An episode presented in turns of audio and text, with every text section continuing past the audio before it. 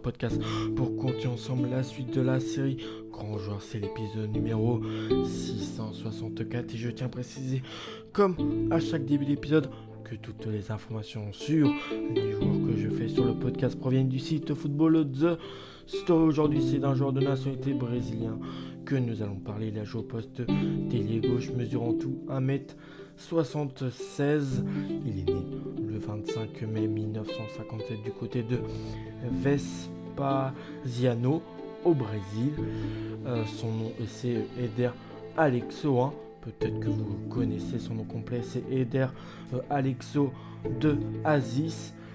Donc ailier gauche, 1m76 et il a un surnom, ce joueur brésilien, on le surnomme Obomba Davila Olympica et avec la sélection du Brésil, et Eder Alexo totalise 52 sélections pour 8 buts, dont 32 sélections 4 buts un match amico, 7 sélections qualif de Coupe du Monde, 5 sélections de buts en Coupe du Monde, 7 sélections de buts en Copa América, ce qui est équivalent de l'euro pas pour les pays européens, mais là cette fois-ci la Copa América, c'est pour les euh, pays sud-américains. Il a aussi eu une sélection en Mundialito. Sa première sélection date du 17 mai 1979 et c'est contre l'équipe du Paraguay. Là, le Brésil n'en fera qu'une bouchée et s'imposera sur un score bah, sans égal, 6 buts à 0. Sa dernière sélection date du, sa dernière sélection date du 1er avril 1986 contre l'équipe du Pérou. Là aussi, ça se soldera sur une victoire très large, très large je veux dire, contre les Péruviens, sur le score de 4 buts à 0. En sélection non officielle, et bah, Alexandre totalise une. Toute sa carrière, il a fait en grande partie dans son pays. Il a joué dans des clubs tels que l'América Minero, tels que le club de Grêmio, Grêmio euh, le Grêmio Porto Alegre, qui a formé un de, grands joueurs. Je crois Ronaldinho y a joué, Ronaldo le Brésilien, donc R9, j'ai un doute.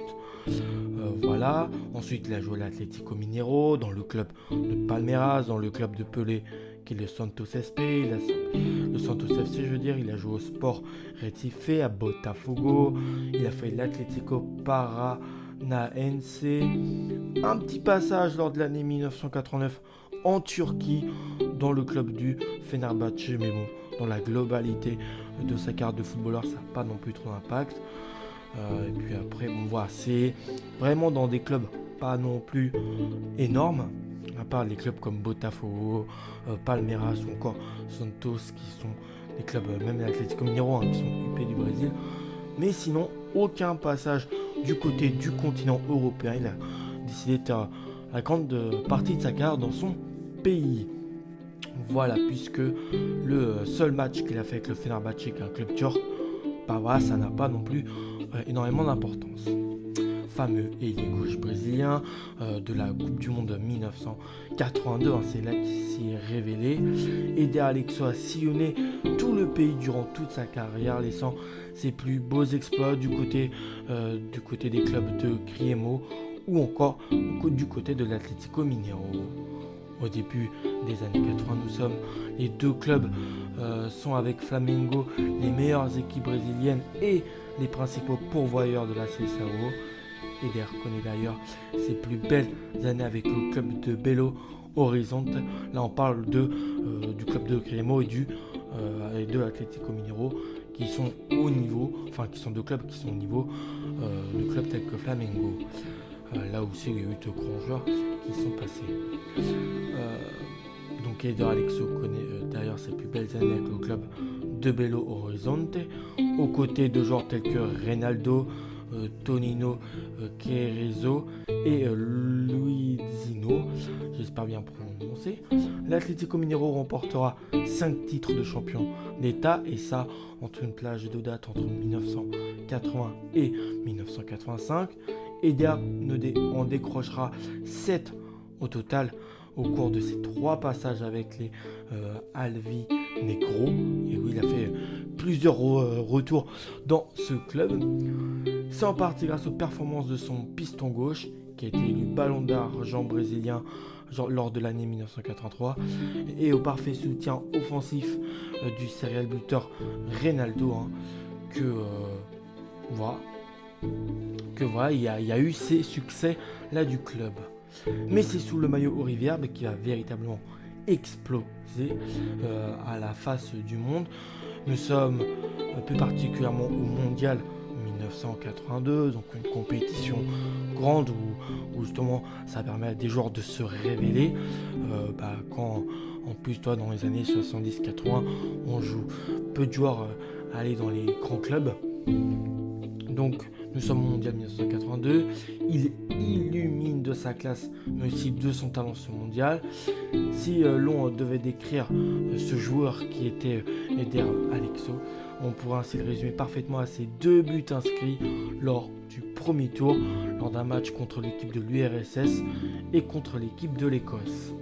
C'est de pur chef-d'œuvre euh, que bah, Alexo a, réussi à dégainer euh, grâce à la même arme, son seul pied gauche et rien d'autre. C'est qu'avec ça qu'il a réussi à faire vibrer le public brésilien, capable d'envoyer un missile à la 88e minute face aux soviétiques avec une demi-volée qui est super sonique, hein, qui passe à la vitesse de la lumière dans la lucarne de Rina Dasaev, le, comment dire, le portier euh, soviétique de l'équipe soviétique de l'époque. Euh, c'est aussi, ça s'est arrivé aussi après une feinte de corps qui est esquisse euh, de Falcao, oui, euh, comme de distiller la plus, la plus extrême finesse avec ce sublime lobe sur le gardien écossais. Ça, c'est pour le match contre l'Écosse. Et aura beau légèrement baisser de pied au second tour de cette compétition. Il a, tout envoyé dès le début, mais après, il a un peu baissé son rythme. enfin, son talent, s'est un peu moins vu. Ses prestations resteront gravées dans la mémoire des amateurs du football, avec la CSA où le génial gaucher se distingue ensuite de nouveau avec la Copa América 1983, soit un an après le mondial qui l'a fait donner une vraie réputation. Euh, c'est l'un de ses principaux atouts c'est euh, l'un des atouts, je veux dire, principaux offensifs de l'équipe du Brésil. Défait en finale par l'Uruguay, malheureusement, il manquera bah, de son côté, malheureusement, la Coupe du Monde 1986. Il ne la fera pas. Il a été victime euh, de pépins physiques et non retenu par Tele Santana, le, grand sélectionneur de l'époque du Brésil. Mais qu'importe, malgré le fait qu'il ne participe pas à ce mondial 86, qui je ne sais plus trop a lieu où. Mais bon voilà, bref, c'est qu'un détail. Il est charismatique, euh, il est charismatique, c'est un beau gosse, hein. euh, et au niveau du talent, bah, c'est un joueur bah, très très très bon.